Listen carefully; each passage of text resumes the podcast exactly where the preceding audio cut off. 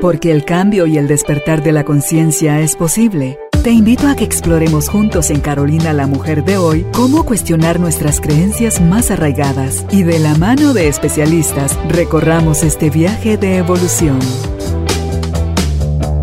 Bienvenidos.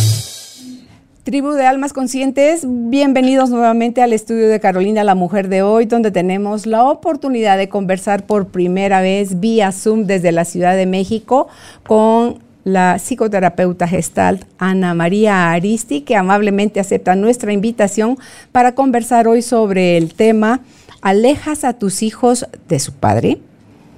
Me encanta el tema porque hay cosas que están sucediendo en nuestra relación con los hijos de los cuales muchas veces ni siquiera somos conscientes y todo creemos que lo estamos haciendo por amor, pero el daño o el efecto que este puede causar en el comportamiento de este chico o chica cuando llegan a su vida adulta es muy, muy grande. Así que bienvenidos, bienvenidas. Empezamos y le damos la bienvenida a Ana María. Ana, buenas tardes, bienvenida. Qué alegre. Hola, Caro. Bienvenidos todos. Me encanta. Eso está hermosísimo, me encantó. Tan linda, gracias. Pues sí, eso es lo que buscamos ser cada vez, eh, cada día más conscientes, ¿verdad?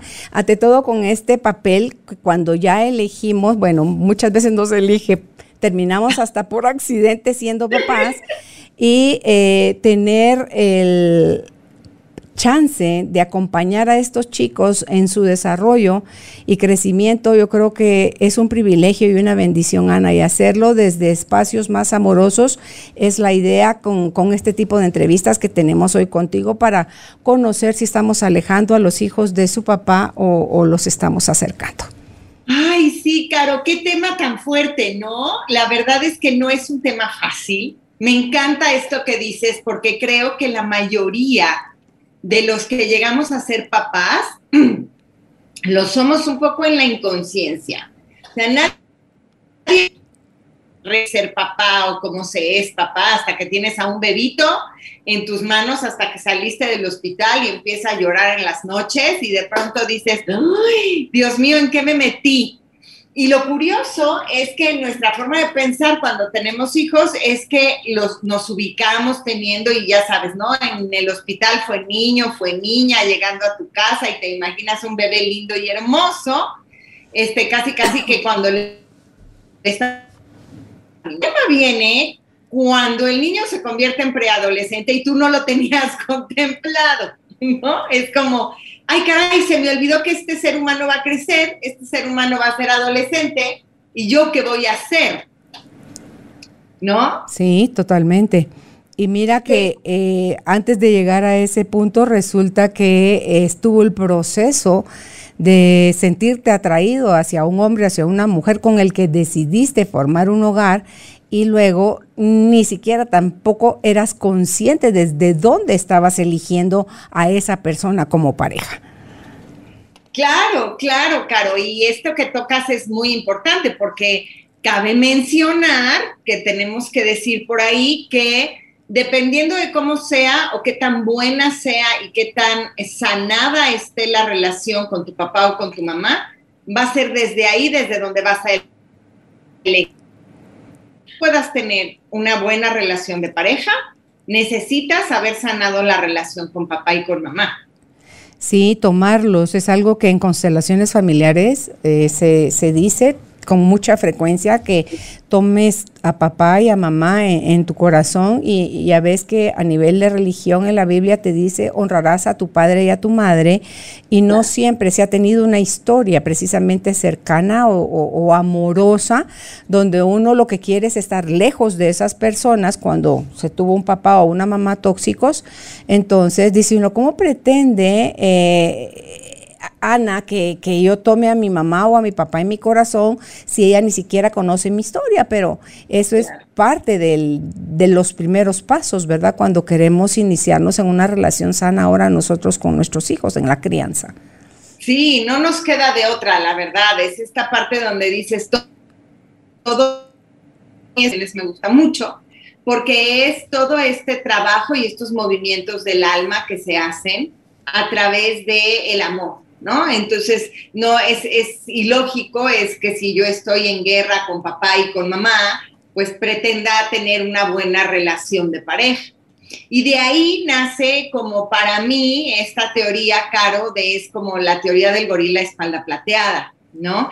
Qué tan importante es la disciplina dentro de la familia, dentro del núcleo familiar y dentro de la educación de los hijos, porque muchas veces se ha hablado o se nos ha dicho de que, la mamá es como la figura primordial, la figura más importante pero entonces, ¿qué pasa con papá, no? ¿Qué, tendría que venir a ser papá dentro de la pareja o dentro del sistema familiar y de cómo educamos a nuestros hijos, ¿no?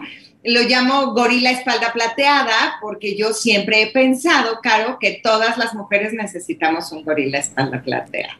¿Así? ¿Ah, ok. Y este gorila espalda plateada es, si tú ves a un gorila, ¿no? son estos machos alfa que ponen orden en la manada, que en un grito ya todo el mundo está cuadradito, digamos, pero que al mismo tiempo es tierno, es cariñoso, es un buen proveedor, es el que regula eh, como un poquito la histeria femenina que existe en la manada y que, y que es este protector, ¿no? Y, esa es la parte que, creo que todas necesitamos un gorila espalda plateada. Sí, ahora, no siempre nos podemos encontrar gorilas espalda plateadas en la selva. Sería lo increíble que nos lo encontráramos, ¿no?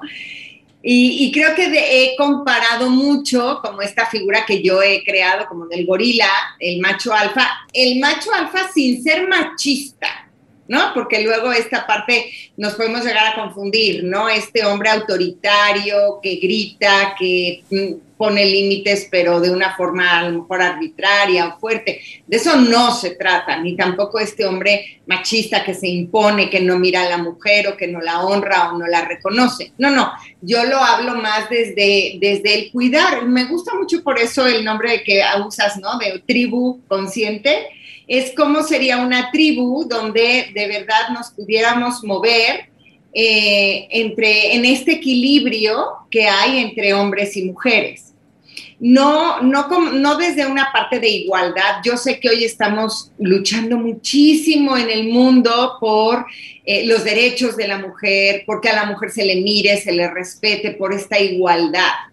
Ahora, sin embargo, yo creo que no somos iguales porque psicológicamente no somos iguales, corporalmente no somos iguales, sin embargo, tenemos los mismos derechos, eso sí, en eso creo fielmente que tenemos los mismos derechos, pero hasta cierto punto, cuando hablamos de familia, me gusta usar eh, los roles porque, porque creo que hay roles que es importante que podamos eh, manejar en el sistema familiar, ya sea desde el rol femenino o el rol masculino, ¿no? Es la energía, ¿verdad? Eh, Exacto que, cada una tiene su, su intención, su, por su para qué. Y eso es algo que las mujeres, porque a mí se me llama poderosamente la atención, Ana, el por qué cada vez hay más mujeres sacando adelante ellas solas a sus hijos, porque hay más guerra y, no es mala suerte, o sea, esto no es cuestión de suerte, cada vez hay entre las mujeres que se embarazan eh, sin planificarlo y luego cuando le dan noticia al hombre las dejan solas, aquellas que se divorcian, aquellas que eligen conscientemente eh, fertilizar óvulos, tener sus críos, pero sin querer tener pareja. Entonces, yo creo que eso es, eso es dramático. Hay mucho de eso sucediendo sin la conciencia de que esa guerra que se tiene actualmente del género femenino al masculino está afectando, o sea, estas generaciones que están creciendo así están seriamente afectadas. Bueno, lo has dicho espectacularmente porque creo que sí, así es, Caro. O sea, eh, pero hay algo que mencionas que me llama mucho la atención. No es suerte, no es como, como ay, hijo, pues es que me tocó mala suerte. No. No. Claro, es qué triste y qué grave es que cada vez estamos siendo mujeres educando hijos solas y que eso pues no está bonito ni para los hijos, ni es agradable para nosotras, ni tampoco es fácil, ni es como decir, ay, bueno, pues qué, qué chistoso, ¿no? El macho alfa siempre es el que se va a la selva y la hembra es la que se queda con las crías, ay, qué padre. Sí, eso será en el reino animal, ¿no? Es que buscamos ser seres conscientes, eh, tenemos que tomar otro tipo de, de decisiones ¿no? Es ver hoy por hoy cuál es una nueva masculinidad, cuál es hoy el nuevo papel de los hombres involucrados en esta parte familiar y en esta parte de educar también a los hijos. Porque pues no, no, no podemos seguir siendo como en aquellas épocas antiguas, ¿no? Donde al menos en México así era, ¿no? El hacendado vivía en su hacienda y, entonces existía la amante y o la esposa y entonces cada quien, este, las mujeres se encargaban de los hijos y el hombre se iba y hacía lo que tenía que hacer o trabajaba o era el proveedor o se mantenía fiel. No vamos a hablar como de infidelidades o de, no me gusta tampoco como como tachar al hombre siempre de infiel. Hoy, si vemos estadísticas, las mujeres estamos tocando la misma raya que los hombres en infidelidad. O sea, las estadísticas hablan de una igualdad en cifras fuertísima también. Entonces, este, es como ahora los hombres se involucran más y desde otro lugar, mucho más sano, mucho más enriquecedor, sobre todo para los hijos, ¿no? en, esta parte de, de su desempeño dentro de la familia.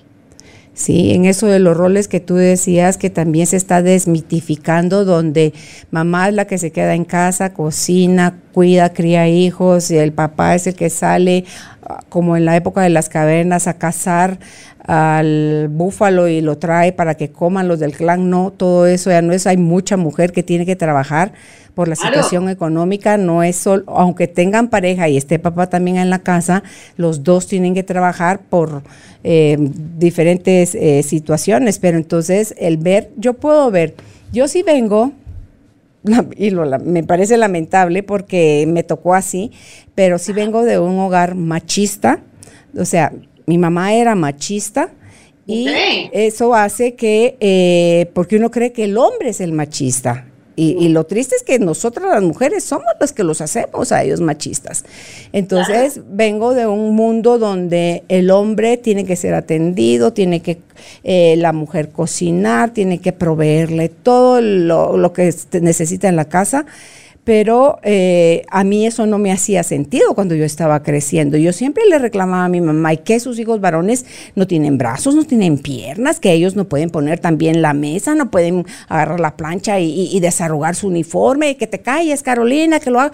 Entonces, yo tengo cinco hijos, una mujer y cuatro varones, y cuando a mí me toca criar a mis hijos, eh, yo a ellos sí veo que hagan cosas, no que esto es de este género femenino y esto es de este género masculino, sino que hagan las cosas que se necesitan. Uno no sabe en qué momento le van a servir y a mí me encanta ver cómo cuando mis hijos tienen su propia familia, ellos sabían de hacer pañaleras, ellos sabían de preparar, nosotros en Guatemala decimos pacha, pero el, biberón, eh, de bañar al bebé, de, levantarse en la noche, o sea, de, hacer todo ese tipo de cosas que antes se asumía era únicamente para la mujer. O sea, mi hija puede salir con sus amigas y su, mi yerno se queda, bueno, ya todos, ellos son, ya tengo nietos universitarios y todo, pero cuando eran pequeños, yo veía con alegría que esto no se estaba repitiendo más ahí, pero si fue desde chiquitos decirles, no hay problema, si tú eres varón que juegues muñecas y a ti si eres niña que sueñes con ser médico, con ser ingeniero, con ser, o sea, que puedas hacer las cosas de ambos géneros, que eso no va contra tu feminidad ni tu masculinidad. Entonces es bonito ver cómo eso se va rompiendo Ana, y hoy puedes ver incluso a mis nietos varones que tienen acceso, ya, ya son como más libres, pues, o sea, pueden vivir de, sin, esos, sin esa rigidez mental. Sí, sí, claro, eso está maravilloso, porque bien dices, y es cierto, ¿no? que muchas veces se van repitiendo las historias. Entonces es increíble ver con este ejemplo que nos das, ¿no? Cómo lo que puedes hacer es que rompes con esa, con esa costumbre. O sea, es bien importante que todo lo que no miramos se repite. Entonces, claro que tenemos que ser muy conscientes de eso. Y sí, en efecto, las mujeres también podemos llegar a ser muy machistas. ¿No? Y a veces tirarnos entre mujeres muy, muy fuerte, muy duro, ¿no? Y es decir, estás aquí como para atender al hombre, para servir al hombre, ¿no? Y entonces llega un momento donde dices, ¿cómo? Estamos haciendo hombres inútiles. Y no les estamos regresando como su dignidad. Y desde ahí es de donde yo me encanta que lo menciones, porque es donde yo ahí creo que la mayoría de las mujeres, no todas, no me vayan a echar jitomatazos, pero creo que la mayoría de las mujeres empezamos a ser muy castrantes y muy controladoras.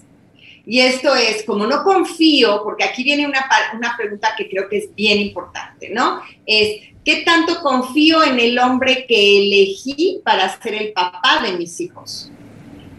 Y no solamente viene esta pregunta, sino es, ¿qué tanto confío yo en mis propias elecciones? ¿No? Que era un poquito lo que decías tú hace rato, de, a ver, no, espérame, es que esto no es cuestión de suerte.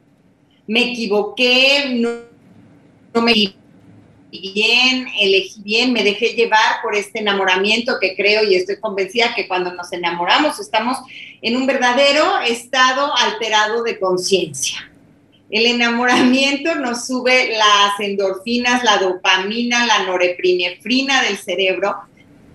Y la verdad es que no vemos claro, entonces todo lo vemos color de rosa, no vemos obstáculos, no vemos cosas difíciles, creemos que todo se da ya que estamos metidos en medio del ajo es cuando decimos, ay Dios, pues entonces ya parece que no era la cosa así. Y entonces soltar a nuestros hijos, a ese hombre en el que no confiamos, viene siendo súper, súper difícil. Y quien más lo va a resentir finalmente son los hijos. Pero fíjate que tú ahí dices algo que me llama a mí poderosamente la atención porque dices, ¿cómo es que vas a confiar en alguien porque le estás ya calificando de que es un inútil que no sabe él de, de ese cuidado de un bebé chiquito? O de prepararle la comida. Entonces, pero ¿sabíamos nosotras como mamás primerizas? No sabíamos tampoco. Aprendimos en el transcurso del tiempo.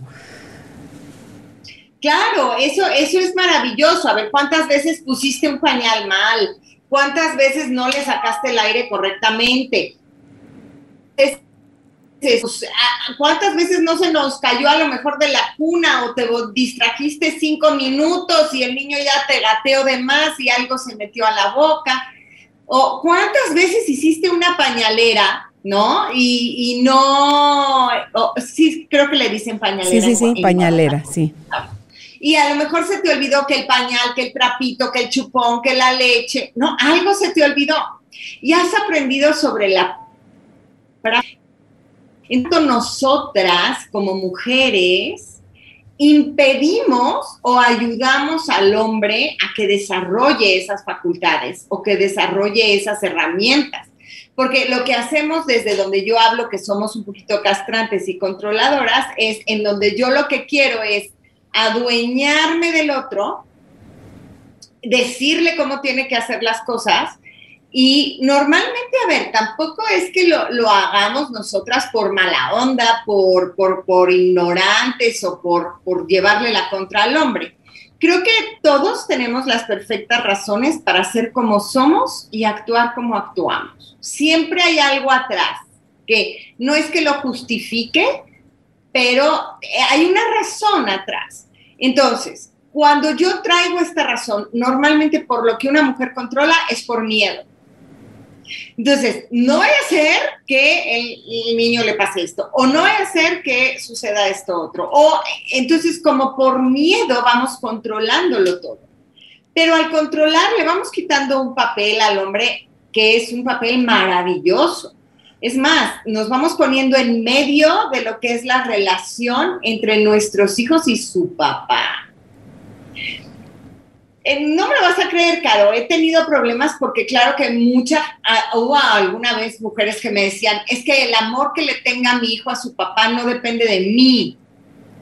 depende del papá.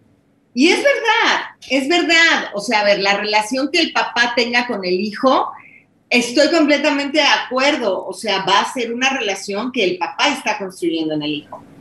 Pero, ¿qué pasa si yo me meto en medio de esa relación? Ahí sí depende de mí. Porque si yo lo que empiezo a hacer es hablarle a mis hijos mal de su papá, ¿sí? Es ahí donde viene este conflicto. Como el hijo, si es un poquito, digo, consciente que aparte siendo niños, a lo mejor no lo saben expresar con palabras, pero sí lo saben eh, eh, decir como en su intuición y en su mundo interior es, como mi mamá, a la persona a la que más quiero en este mundo por la relación tan estrecha que tengo con ella, quiere que me acerque a este hombre del cual ella habla de que es un inútil, de que es un desgraciado, infiel, grosero, este, em, digo, por empezar a poner este, adjetivos eh, calificativos fuertes al género masculino. Entonces, claro, el hijo lo que dice es, oye, no, pues ¿cómo voy a tomar a mi papá si mi mamá me habla tan mal de él? Si es lo que dice, eh, lo que hablas tú también, la diferencia entre el discurso y la experiencia, o sea, cómo eso se marca en el hijo y el hijo lo va a ver, porque no es ciego ni es tonto. O sea, tu mamá mi mamá me habla mal de mi papá, por un lado, pero por otro, cuando estoy con mi papá, mi papá está presente, eh, me cuida, me atiende, cuando lo necesito no falla, eh, aunque no viva conmigo. O sea, mi papá me ha mostrado siempre eh, cuánto me ama. Entonces, digo yo, ¿Qué, le pasa a mi mamá? Entonces van creciendo los hijos con, con, esos sentimientos encontrados de pobrecita mi mamá, porque mi papá qué malo todo lo que le hace. Y otra es, qué tonta mi mamá, cómo permite que mi papá le haga todo eso que dice que, le hace, ¿verdad? Entonces, yo creo que eh, algo que la mujer no tiene consciente, Ana, cuando se da permiso a hablar feo del papá, es que está despreciando la mitad de su hijo. Bueno. Porque el hijo no es 100% uno. El hijo es mitad uno, mitad el otro. Entonces, cada que tú desprecias al papá de tu hijo o a la mamá de tu hijo, resulta que estás despreciando la mitad de ese ser. Así es, Caro. Así es. Yo te estoy hablando mal de tu 50%. Y eso en los hijos es dolorosísimo, porque claro que se dan cuenta.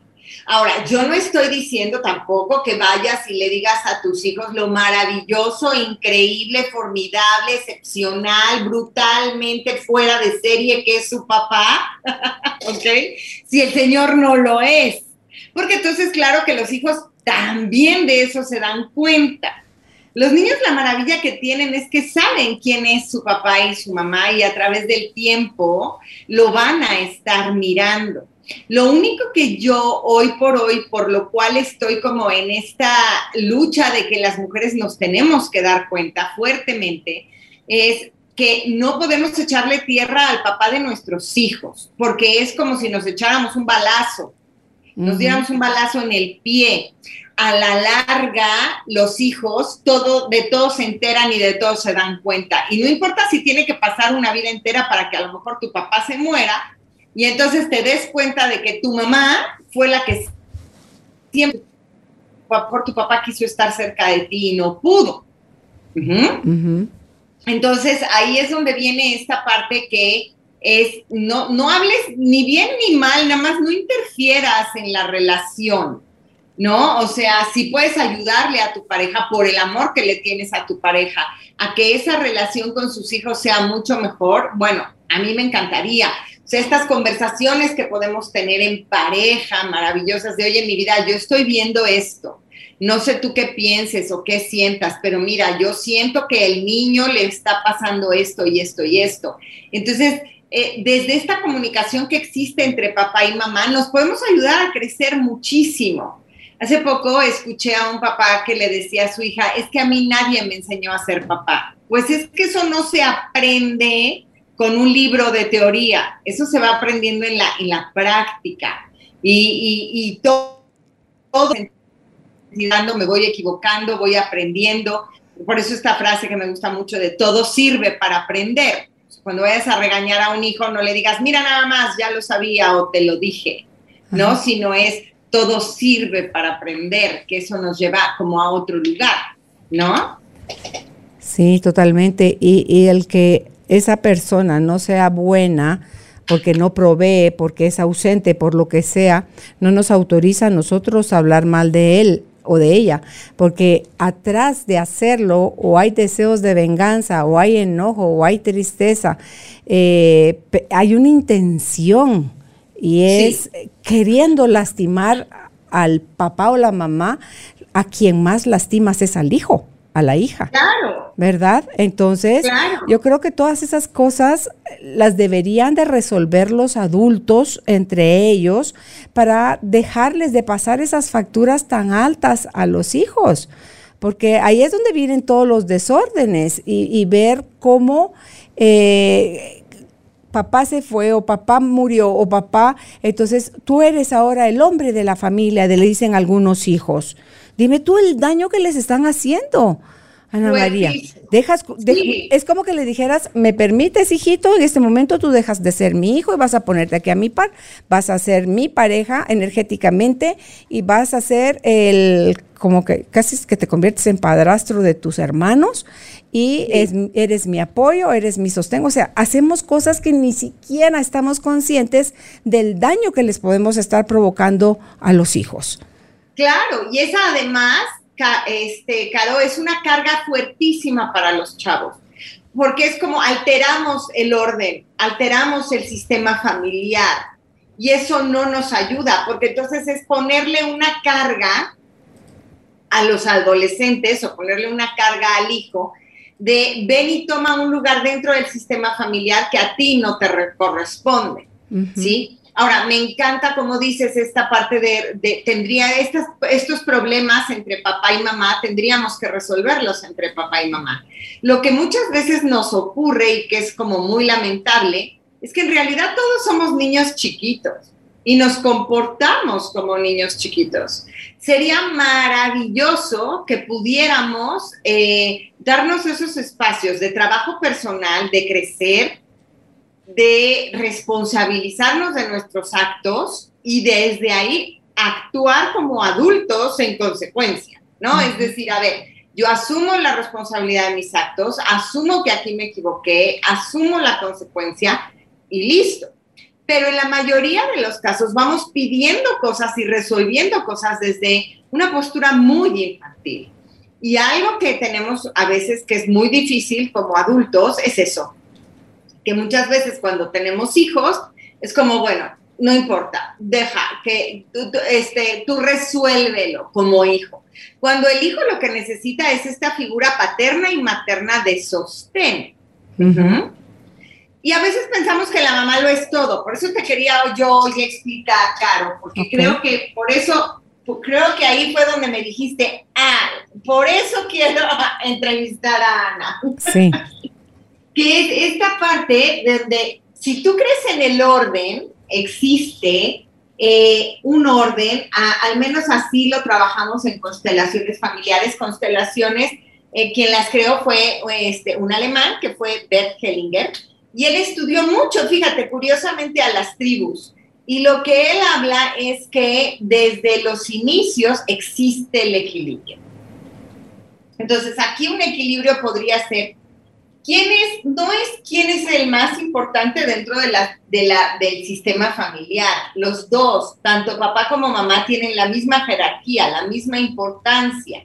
Sí, nada más que, bueno, hay un orden y digamos que el papá siempre está a la derecha. Ese sería como el, el orden. El, el, el, lugar de la derecha es como el lugar del poder o es el lugar de, de la mayor jerarquía, digamos. Eso no quiere decir que el hombre esté por encima de la mujer Claro que no. El hombre lo que hace es que protege y cuida a la mujer, que es la parte, digamos, que es la que está más cercana de los hijos, porque muchas veces el, el hombre es el que eh, es más fuerte físicamente. No necesariamente, pero, ¿no? Y esto que hablábamos también, que antes, bueno, el hombre era más el proveedor, ahora los números de mujeres que estamos saliendo a trabajar y que somos el sostén y que somos las mujeres quienes traemos la parte eh, económica a la casa, cada vez es mucho más alta, mucho más elevada. Pero ¿qué pasa cuando nuestros hijos son adolescentes? Como al principio la mamá lo que hace es que está muy cerca de los hijos, entonces digamos que lo que hace es que se apodera de ellos, ¿no? Como que digamos, eh, los, los los trae muy cerquita de su regazo, ¿no? A lo mejor es porque, bueno, pues somos las que los amamantan, las que estamos más al pendiente, más cerquita. Eso no quiere decir que papá no pueda hacerlo, papá lo puede hacer también y ahí sería lo interesante, que papá entrara al juego. Aquí el punto es, ¿qué pasa? Si tú no tienes un proyecto de vida como mujer y no tienes un sentido de vida, vas a convertir a tus hijos tu propio sentido de vida. Y el problema es que nadie nos lo dice caro, pero a la larga, el, que nos dediquemos 100% a nuestros hijos y a nuestro marido, eso tiene fecha de caducidad. ¿Por qué por, por los hijos por un lado? Porque el día de mañana tus hijos necesitan irse, necesitan extender sus alas, volar y necesitas ayudarlos a que vuelen.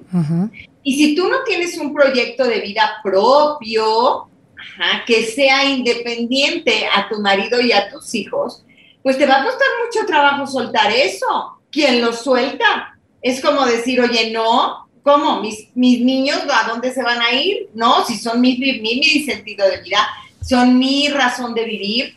Ya, no, tenemos nosotros que tener también otras actividades y tener una vida bien armada. ¿Por qué? Porque también en un momento dado el hombre puede decir, ya no quiero estar aquí.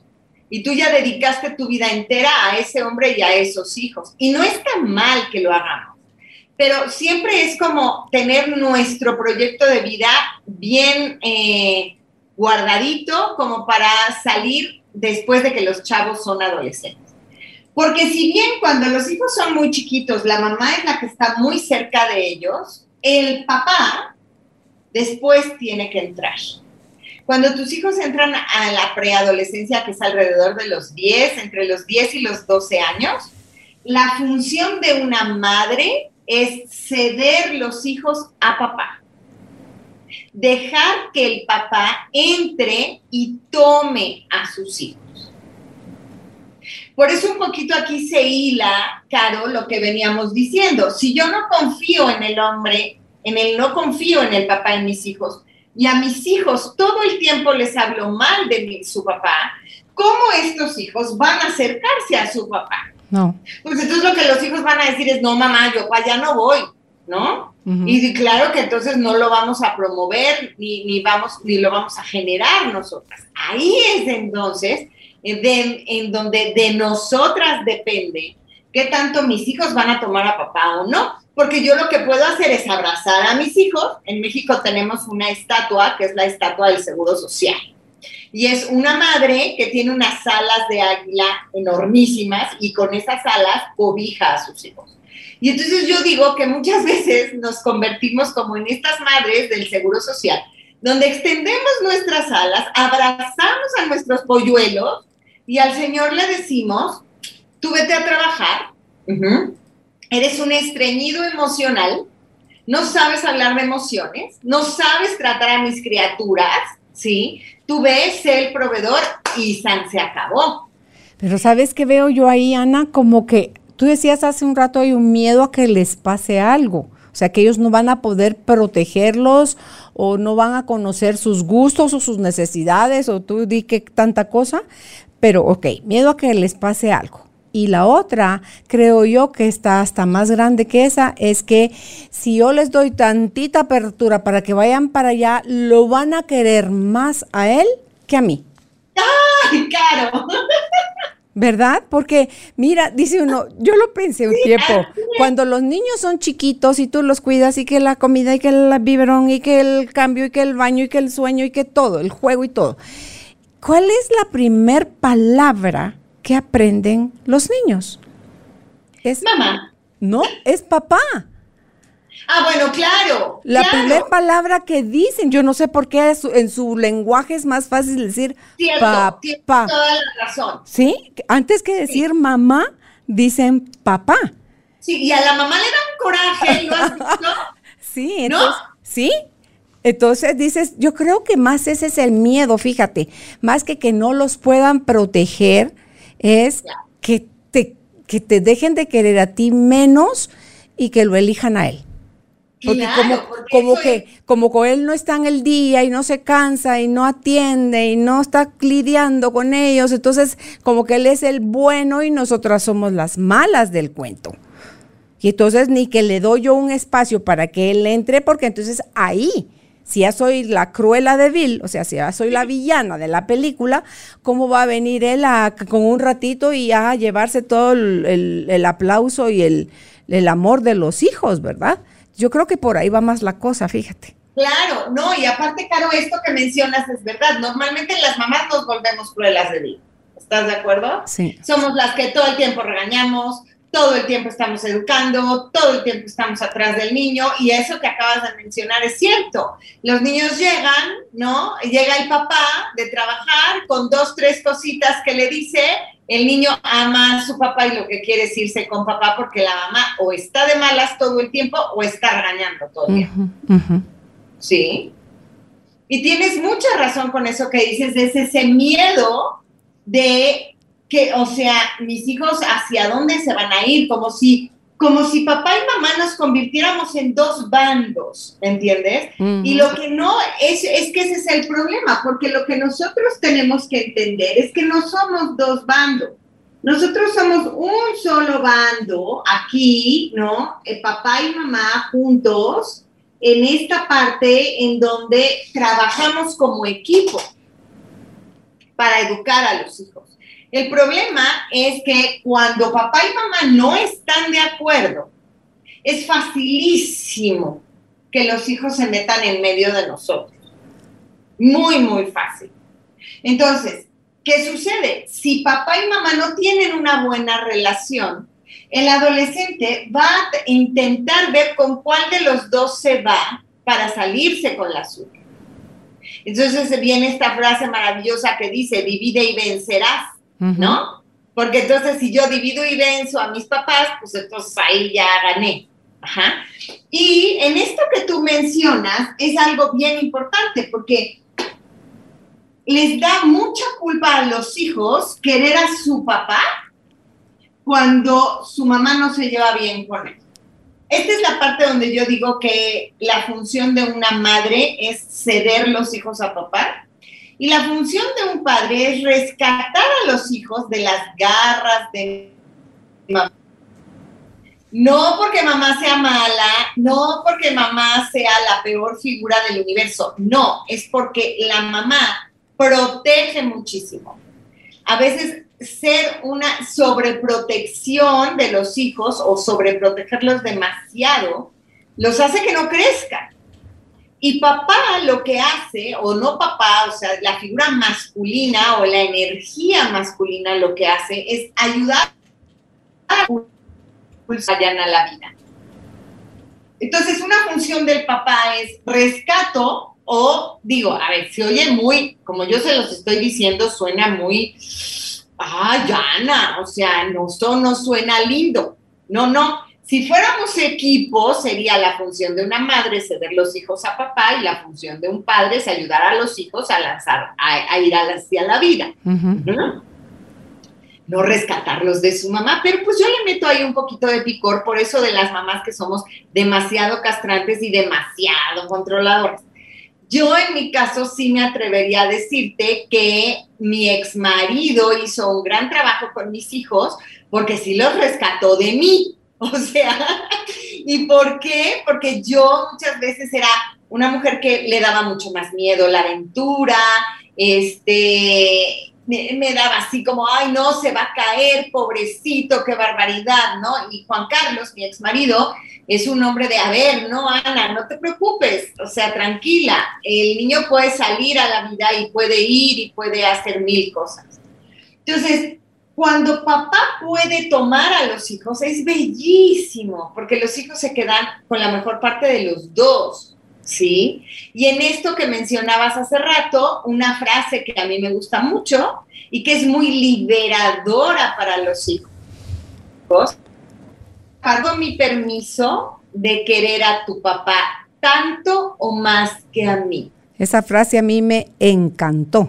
O sea, tienes todo mi permiso de querer a tu papá tanto o más que a mí. Sí. Exactamente, porque aparte, ¿qué crees? Con esa frase lo único que estás haciendo es que tu hijo todavía te quiera más, ¿sí? Claro. Porque es como no me estás poniendo en disyuntiva, no me estás poniendo en contra o a favor de uno o el otro. O esta pregunta de ¿a quién quieres más? ¿A tu papá o a tu mamá? Dios mío, eso es casi, casi como poner al niño entre la espada y la pared porque cualquier cosa que conteste va a ser fatal. Claro. Y sabes qué es lo, triste ahí, que un niño, una niña necesitan amar a sus dos papás por igual. Así es, así es, Caro. Yo sí, ahora, a lo mejor el papá no fue muy buen papá o la mamá tampoco fue muy buena mamá, no lo sabemos porque hay muchos papás solteros que también se quedan con los hijos y que vale la pena reconocerlos y honrarlos, pero por lo menos en ti como pareja de ese papá o esa mamá no quedó, ¿me entiendes? Sí, y luego eh, están que dicen que es su hijo favorito o el preferido. Y yo creo que no es eso. Lo que hay es más afinidad con uno que con otro. Porque no, no, todos son como nosotros. Hay unos que se parecen más o quieren más estar más con el papá o con la mamá o con ninguno de los dos porque son más ellos, porque existen también los hijos que se dan permiso a ser ellos mismos. Y eso muchas veces no es bien visto, Ana. Claro, claro que no. Ahora, mencionas algo tremendamente importante. Es eh, eh, no solo es a quién quieres más, sino es en esta parte de, eh, hablas tú de esta parte de afinidad, ¿no? Cuando digo, analicémoslo, pero tú hablabas de que tienes cinco hijos, ¿cierto? Sí. Yo tengo dos. Y quien nos esté escuchando o nos esté viendo en este momento no nos dejará mentir. Cuando tú tienes un hijo y después tienes un segundo, el amor no se te acaba no es como, ay, como pues es que como ya tengo uno, voy a hablar con este uno y le voy a decir, ay, mi amor, mira qué friega para ti, ¿eh? Ya viene el segundo. Y sabes qué, pues al segundo ahora lo voy a querer más que a ti. Qué pena me da tu caso, a ver cómo le haces. Claro que no pasa eso. No, no, no. O sea, el amor se multiplica. Es como, puedo tener uno, puedo tener dos, tres, cuatro, cinco, seis, siete, y a cada uno el amor se expande. A cada uno lo quiero, lo quiero muchísimo y lo quiero de distinta manera. No es esta parte de te quiero más a ti o menos a ti. A lo mejor soy afín en más cosas, tal vez con uno, y con el otro no seré tanto, pero eso no quiere decir que lo dejo de querer también habrá cosas de ese otro que también me encantan y me fascinan y que con el otro no me complemento o sí. Entonces, es muy importante que hagamos nosotros esto. Y un poco este, planteándote lo que, lo que te hablaba yo un poco al principio, es que, ¿qué pasa cuando nosotros vamos a buscar una pareja? Porque esto que decías, le hacemos mucho daño a los hijos cuando no dejamos que tomen a sus padres hacia papá o a mamá. Porque, a ver, yo lo que luego te decía es, en la adolescencia la mamá tiene que cederle los hijos a papá. Pero si los hombres son, si los hijos son hombres, ya normalmente se quedan con papá. Porque papá es el quien les enseña a ser hombre y los lanza a la vida. No, ojo, no quiere decir que la mamá no los enseñe a ser hombres. La mamá también lo puede hacer desde su energía masculina, ¿no? Yo en mi caso, por ejemplo, creo que mi energía masculina es mucho más eh, presente que la femenina y a mis hijos los he enseñado como mucho ir a la vida, ¿no? Pero las mujeres después tienen que regresar a mamá. Imagínate que papá haga lo mismo, ¿no? Ay, ahora mi princesita. Y eres la favorita de papá. Y entonces yo soy el gran amor de tu vida y tu papá se convierte en el gran amor de tu vida. ¿Qué pasa con eso, Caro? que el día de mañana esta mujer, cuando vaya a escoger una pareja, es muy probable que su pareja esté todo el tiempo en competencia con su propio padre. ¿Por qué? Porque entonces no va a haber hombre que le llegue a mi papá. Mi papá es maravilloso, mi papá es increíble, mi papá es lo máximo. Entonces, también como papás tenemos que aprender a soltar a los hijos para que honren, ¿no? A las parejas que tengan el día de mañana. Sí, y ahí Ana, no sé, es también, no solo es que las hijas tienen que regresar a mamá, pero desde ese espacio que corresponde, porque entiendo que la relación que tienen las hijas, bueno, los hijos y las hijas, que ahí es, nos toca a nosotras las mamás, la chibolita, o sea, la, bolita de el premio mayor te tocó. O sea, el tipo de pareja que tengan nuestros hijos y nuestras hijas está relacionado desde las constelaciones con cómo ha sido, fue o es mi relación con mamá. O sea, mi relación de pareja está vinculada con mi relación con mamá. Ahí habrá sido mi primer amor papá o mi primer amor mamá en el caso de los niños, pero mi relación como adulta con pareja, porque aquí lo tengo, dice, de mamá, vamos a ver, de mamá recibimos la abundancia, el éxito, la relación con la vida, la relación con la pareja, el dinero, la relación con la comida, la salud física, la capacidad y la percepción de las letras. De papá recibimos la fuerza en la vida, nos ancla en la realidad, la salud mental, la realización profesional, la capacidad de percepción numérica y también si hay adicciones, problemas de adicciones están relacionados en nuestra mala relación con papá, eh, el servicio y el irrespeto a lo masculino. Eso ah. viene de la mala relación que tenemos. Imagínate, ahí está el núcleo entonces, Ana. Si hay cuánta mujer rechazando y atacando y despreciando al hombre, es porque nosotras mismas no hemos tomado a papá, o sea, nuestra relación con él está mal nutrida y desde ahí hay una mala selección de pareja, hay una mala relación con la pareja, y hay, o sea, viene todo, es es como que todo el drama, ¿verdad? De ahí la importancia que estemos bien, eh, que honremos a papá y mamá, porque si tú les puedes detallar, eh, por favor, cuáles son las cosas, qué sucede cuando nosotras impedimos ya intencionalmente que nuestros hijos amen a su papá, tomen a su papá, se relacionen con su papá las consecuencias son terribles, corazón. Y esto que acabas de leer y que acabas de verlo, me encantó que lo hicieras, porque es real. Si yo como mujer no tomo a mi papá, ya sea porque mi mamá no me dejó o porque mi papá no fue un hombre presente en mi vida, cuando yo me case, lo que voy a querer buscar es al hombre que no, al papá que no tuve. Entonces voy a ir buscando en mi pareja a un papá. Y el problema, Caro, es que esto se lleva hasta los terrenos de la sexualidad. En un principio, la relación cuando está en el enamoramiento y en el estado alterado de conciencia, ¿no? Es cuando dices, qué lindo, es que me cuida, me protege, es como un papá para mí. Tiene todas las características que yo hubiera querido de mi papá. ¿Sí?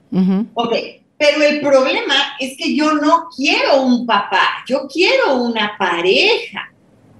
Y al principio puede ser muy seductor, pero a la larga, en el plan sexual, yo no me quiero acostar con mi papá. No, y luego decías, luego decías también que tiene que ver con cómo si yo soy mandona, controladora, manipuladora, le estoy diciendo a él como que es un hijo mío, qué tiene que hacer, cuándo lo tiene que hacer, de qué forma lo tiene que hacer eso también me estoy poniendo como mamá de él. Claro, Caro, ahí viene algo bien importante. ¿Quieres que tu marido te sea infiel? Compórtate como su mamá. Así de fácil. ¿Por qué? Porque, y lo mismo pasa en este lado con el hombre. El hombre, como no tomó a un papá, como no tomó a su papá, lo que más conoce es a su mamá y conoce la figura materna. Entonces, cuando un hombre se casa, habría que ver qué tanto se parece a su mamá. Y aquí la pregunta es, ¿qué tanto tú te pareces a tu suegra? O sea, claro que tiene muchas implicaciones, porque yo no quiero tampoco ser la mamá de mi pareja. Porque esto en el terreno sexual, obviamente tampoco el, hombre se quiere acostar tampoco. Ajá. Entonces, ¿qué sucede? Que cuando yo no tomo a papá y a mamá, pues es el perfecto pretexto para que yo me consiga un amante a largo plazo. ¿Sí?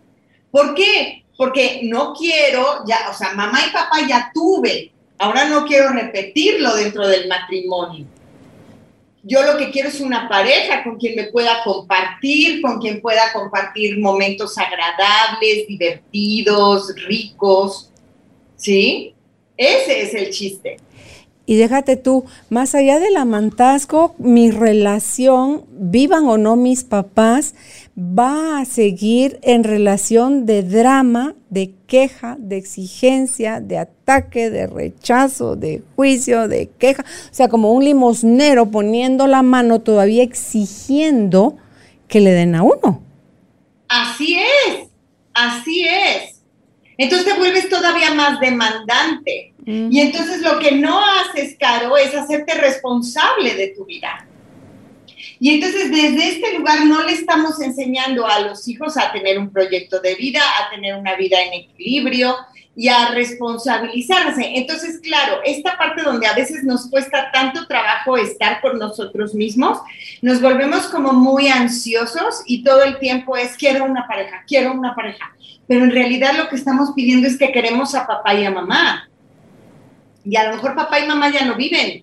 Y yo lo que estoy tratando de hacer es buscarme una pareja que me quiera, que me, porque mira, hay tres cosas que el ser humano, yo normalmente lo manejo que es lo que el adolescente quiere, pero no solo es el adolescente. Me he dado cuenta a través de todos los años que llevo siendo psicoterapeuta, que es que todo ser humano lo que necesita y este gran anhelo que tiene es de sentirse visto, eh, visto o reconocido, ¿no? Que es te miro, te reconozco, te valo, te, te, te, este, ¿cómo se llama? Te honro, te, te reconozco y te amo. Son esas tres cosas que queremos, sentirnos mirados, reconocidos y amados. Y lo hacemos desde que somos chiquitos hasta que somos adultos. Y muchas veces lo que le pedimos a nuestra pareja es algo que en realidad lo demandamos y lo, y lo tendríamos que recibir o haber recibido de papá y de mamá. Entonces ahí viene este trabajo personal tan fuerte, en donde lo que tengo que hacer es reconciliarme con papá y mamá para no demandarle a mis parejas o a mi pareja algo que a ella no le corresponde y que muy probablemente me lo cobre a través de la manipulación de los hijos. Y ahí es donde ya no debería de ser. Sí, tú dices a mis parejas y, puede ser, no es porque tengas muchas parejas al mismo tiempo, pero crees, ok, te divorcias, te separas de alguien y piensas, aquí se acabó el problema y a la siguiente voy a tener y lo voy a encerrar entre comillas, mejor suerte, pero esto no se trata de suerte y si tú no te haces consciente y no sanas, vas a volver a caer en otra relación con problemas, si no parecidos, todavía un poco más complicados, porque la vida lo único que te está presentando son oportunidades para que ordenes casa, la casa. Y hablo de la casa interior, de tus emociones, de tu conexión, de las relaciones más importantes que son en la vida de cualquier ser humano, creo yo, papá y mamá, porque de ahí se dispara todo. Sí, sí, Caro, así es. Es, es esta parte en donde dices, tengo que, eh, eh, eh, en esto cuando, cuando bien lo mencionas tú, no es que tengas en las parejas se van repitiendo. Si yo no las miro, si yo no aprendo a hacerme irresponsable, a hacerme cargo, si yo no aprendo a, poder estar conmigo, entonces, claro, la siguiente pareja que llegue va a ser la misma historia. No es como, ay, ya me deshice de este algo, ya me divorcié, ya no funcionó, pero bueno, muy bien, lo voy a volver a intentar con el otro. Si yo no hago un trabajo interior, es que es, voy a repetir lo mismo. Me encanta, hay una frase que dice que que el, volverte a casar es el mismo infierno, pero con distinto diablo, ¿no? Entonces, lo que necesitamos hacer es cambiar el infierno, digamos, ¿no? Para que el diablo sea distinto, pero eso entonces, o no el diablo, sino ya venga el ángel, digamos, ¿no? O mi igual, esa persona con la que puedo hacer equipo y con quien puedo trabajar y desarrollarme y que me ayude a crecer y yo ayudar a crecer al otro. Ok. Pero no desde mi herida, porque entonces aquí digo, a ver, no es que yo esté justificando los, a, los amantes, ¿no? Pero lo que sí es que ya entendemos de dónde nace esta parte de, oye, no, si, si todo el día me regañas, si todo el día me tratas como un niño chiquito, si todo, pues lo que yo voy a querer es irme a buscar una mujer. Y lo mismo del lado de las hombre, todo el día me estás corrigiendo, si no me escuchas, si no podemos llegar a temas de conversación interesantes, si todo el tiempo también me estás como regañando y diciendo lo que tengo que hacer y me estás controlando, pues yo me voy a ir porque lo que quiero es un compañero de vida, no un papá. Y ahí, ahí yo creo que si lo viéramos con detenimiento, él o la amante, para haberse sentido atraídos por esa persona es porque también tienen sus propias heridas parecidas a esas. Entonces, por resonancia, se atrajeron mutuamente. Así es, así es, Caro, porque por resonancia nos vamos atrayendo, ¿no? Y entonces es qué me falta trabajar, en qué me falta este, desarrollarme para que esto no se repita. ¿Qué nos podrías decir entonces a las mujeres y, su parte a los hombres que podemos hacer? para eh, empezar a reordenar la casa interna y, como si, hubiese un ABC, ¿qué sería para que podamos corregirnos nosotros, a nosotros mismos primero, para después modificar la forma como estamos trasladando la información a nuestros hijos y quedarnos en paz, que no pasa nada o que es necesario, creo yo, que el hijo e hija que tenemos sea eh, capaz y libre de amar a sus papás como bien quiera o bien pueda, porque no hay nada malo que a él lo amen 80 y a mí 20, o a él 60 y a mí 40, a mí 70 y a él 30, o sea, no hay problema, porque si a mí me aman 60, ese es mi 100 de lo que me aman. Claro, claro, claro, claro. Mira, yo por lo que algo que creo que es muy importante empezar, Caro, es como por sanar la relación con mi mamá y con mi papá. Eso es importantísimo, ¿no? Es a lo mejor revisar qué es lo que me faltó o qué es lo que tuve de más cuando yo era chico. Y ahí me refiero a siete cosas que son principales, que es afecto, apoyo, comprensión, placer, inspiración, conocimiento y reconocimiento. siete, esos siete valores son muy importantes y ahí tendríamos que revisar cómo los teníamos, cómo los recibimos, ¿sí? Es como empezar a sanar nuestra huella de abandono. Yo creo que ahí está la clave de todo. Es mientras yo aprenda, ¿no? A darme a mí eso que a lo mejor estoy pidiendo o demandando en el otro. Ya después de eso, de que trabajo yo con mi papá y mi mamá, es súper importante ver cómo está mi comunicación en.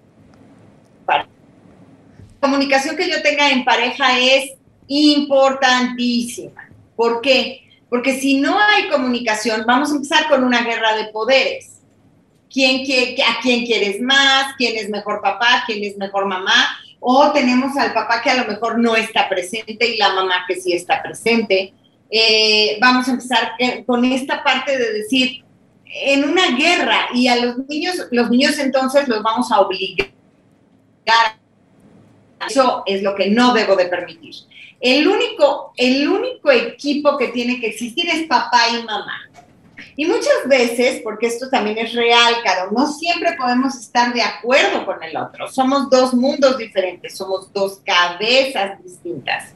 Entonces, ¿qué tendríamos que hacer? Es tal vez tomarnos mucho tiempo, papá y mamá, solos, con esas conversaciones que teníamos de novios y esos tiempos tan a gusto que pasábamos, Bueno, pues ahora estar nosotros en una gran comunicación, papá y mamá, diciendo, a ver, ¿qué tanto conocemos a nuestros hijos? ¿Qué tanto nos llevamos bien con ellos? ¿Qué tanto no? ¿Qué tanto se acercan a nosotros?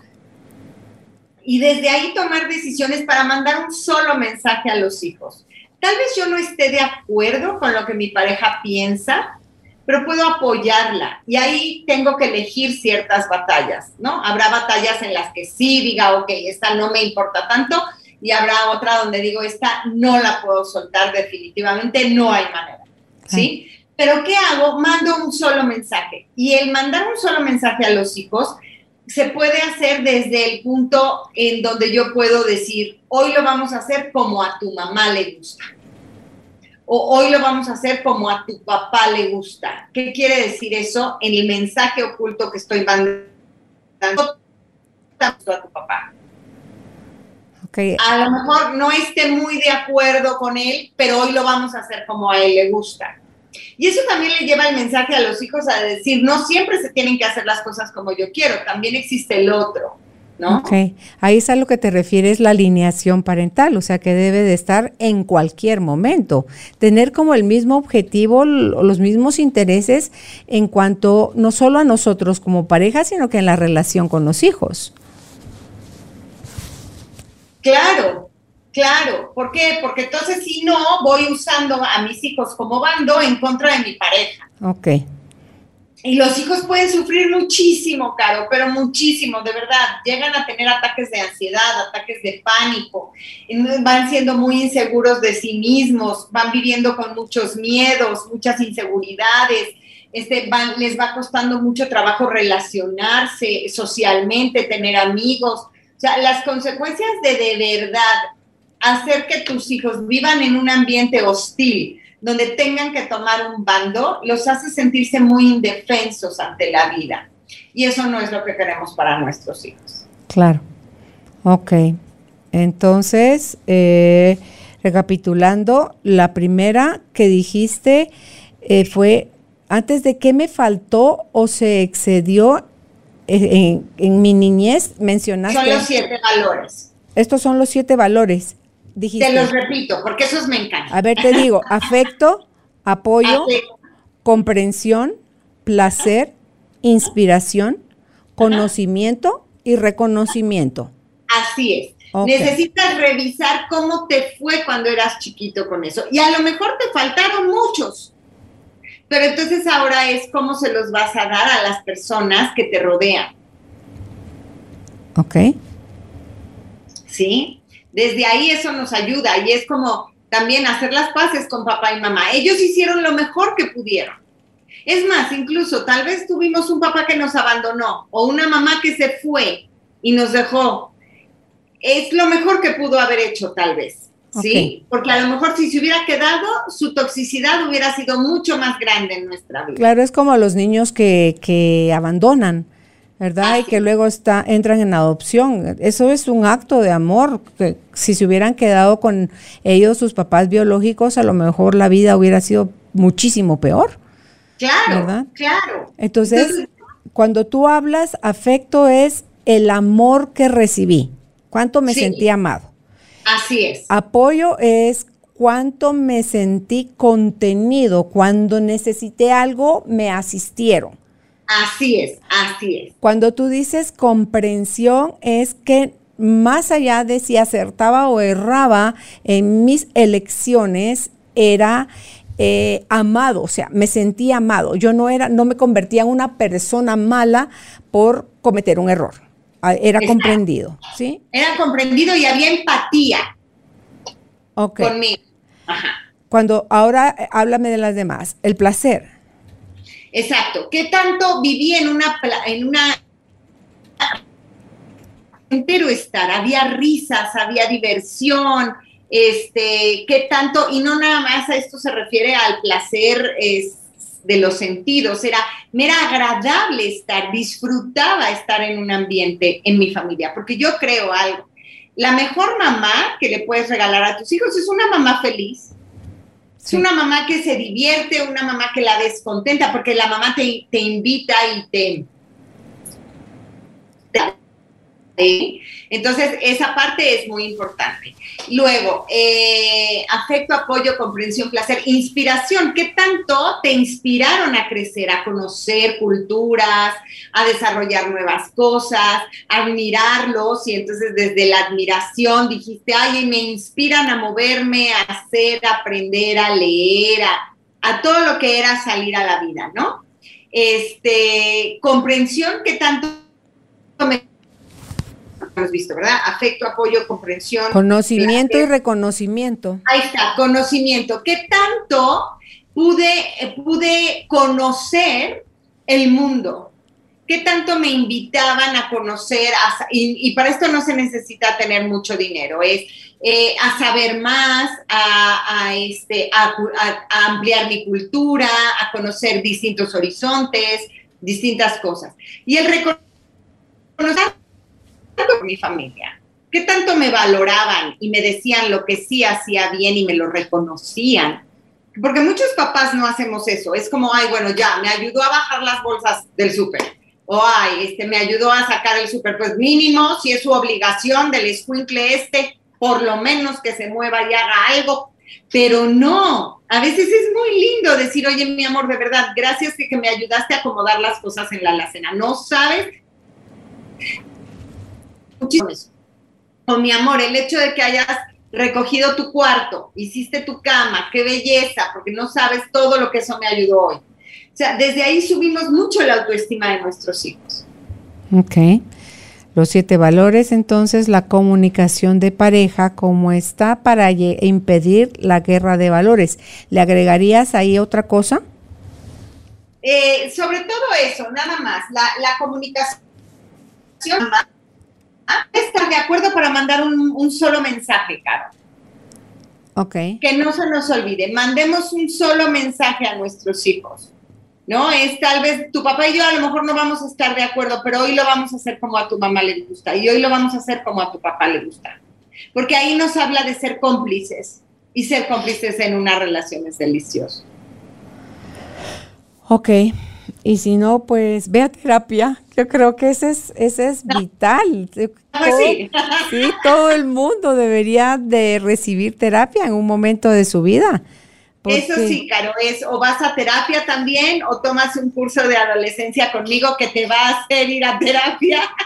Bueno, no, no necesariamente. El curso me gusta mucho porque no nada más se trata de llevarte bien con tus hijos, sino se trata de trabajar en ti para ser un mejor papá, una mejor mamá, que es lo que, que es un poco esto, ¿no? Desde dónde está, cómo está mi comunicación, cómo está mi herida y mi huella de abandono, desde dónde me muevo, ¿no? Que creo que eso es importantísimo. Y es que si no sanamos, vamos a seguir justificando nuestras acciones en, ante nuestros hijos, en que las cosas que estamos haciendo, una porque creemos que, que sabemos más que ellos, porque nosotros somos los adultos, y que por amor estamos haciendo lo que hacemos. Pero cuando yo descubrí que más allá de hacer, porque es una pura justificación, decir que hacemos las cosas por amor, cuando las estás haciendo bien, las estás haciendo con amor. Sí. Y es totalmente, tu accionar va a ser totalmente diferente. Totalmente distinto, 100%, Caro, 100%. Así que em, tú tienes talleres, tienes cursos, tienes todo, porque hay bastante enfoque en tu trabajo hacia los adolescentes y esa es una edad a la que mucha gente le teme cuando los hijos llegan a, a esa parte. Está claro que cuando tú tienes hijos adolescentes, te enfrentas a tu propio crecimiento. Es como no le puedes decir a un hijo que no fumes si tú fumas, no le puedes decir a un hijo que no tomes si tú tomas, ¿no? Entonces, el hijo viene a cuestionarte y viene a moverte de tu zona de confort por completo. Por eso es que me encantan los adolescentes. Sí, tengo un taller que, que doy ahora en línea y tengo un reto también, un reto para aprender a escuchar, que luego nos cuesta mucho trabajo eso un reto también de 30 días con tu adolescente, que eso está padrísimo porque son como 30 actividades de videos chiquititos que te mando para que puedas tener una buena relación con tu hijo, porque eso también nos da muchísimo miedo. Y bueno, también decirte que, eh, que si quieren, el que quiera me puede mandar mensajito, ya sea por Facebook, por Instagram, y les podemos regalar el contrato del celular, que creo que luego esos empiezan a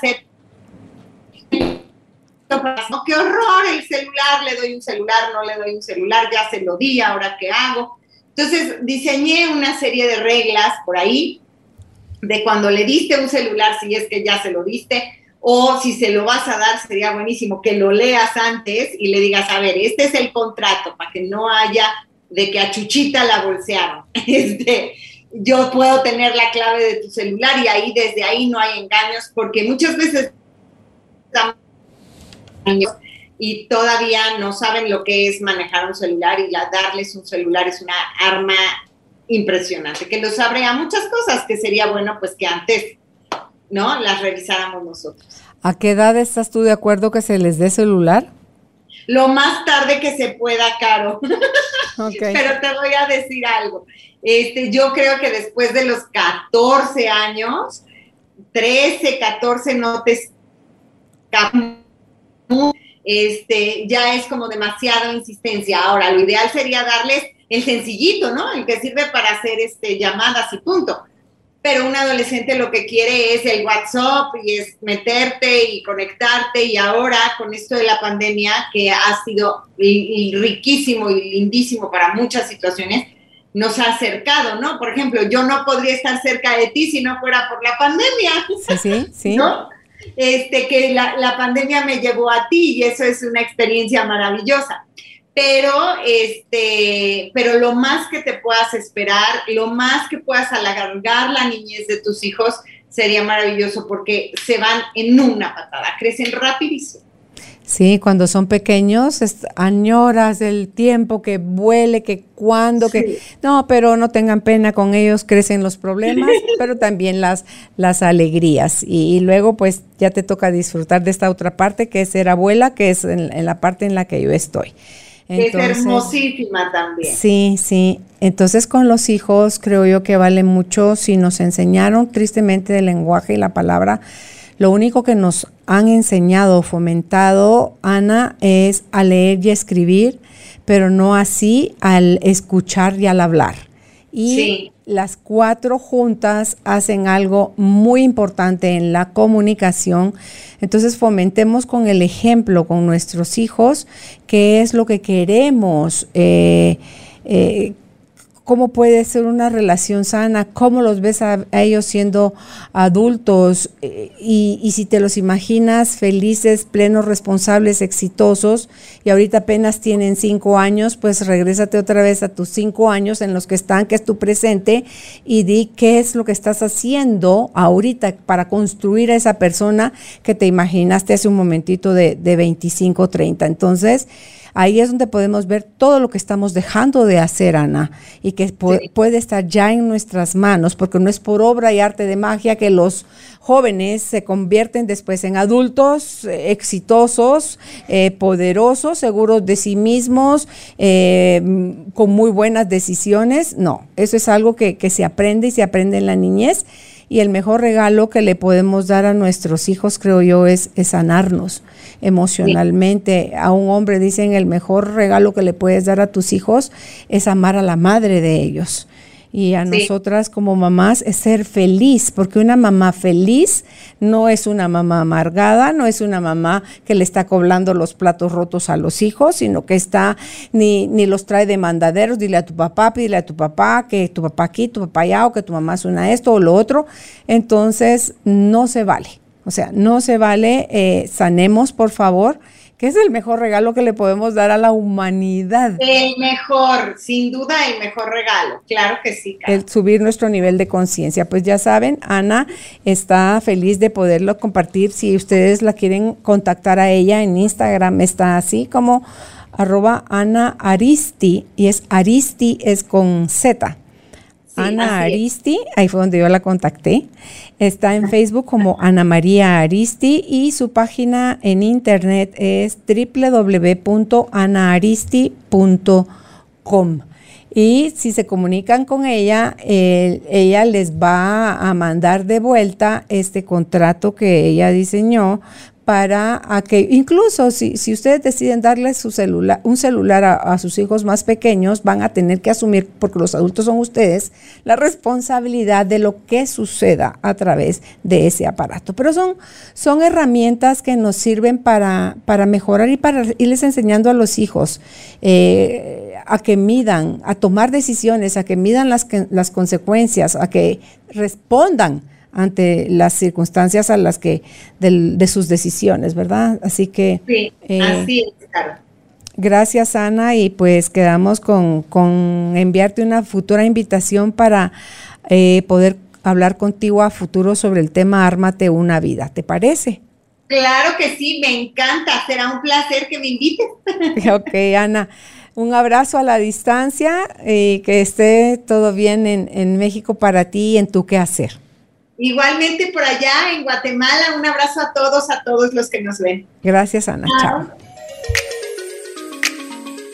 Gracias por ser parte de esta tribu de almas conscientes.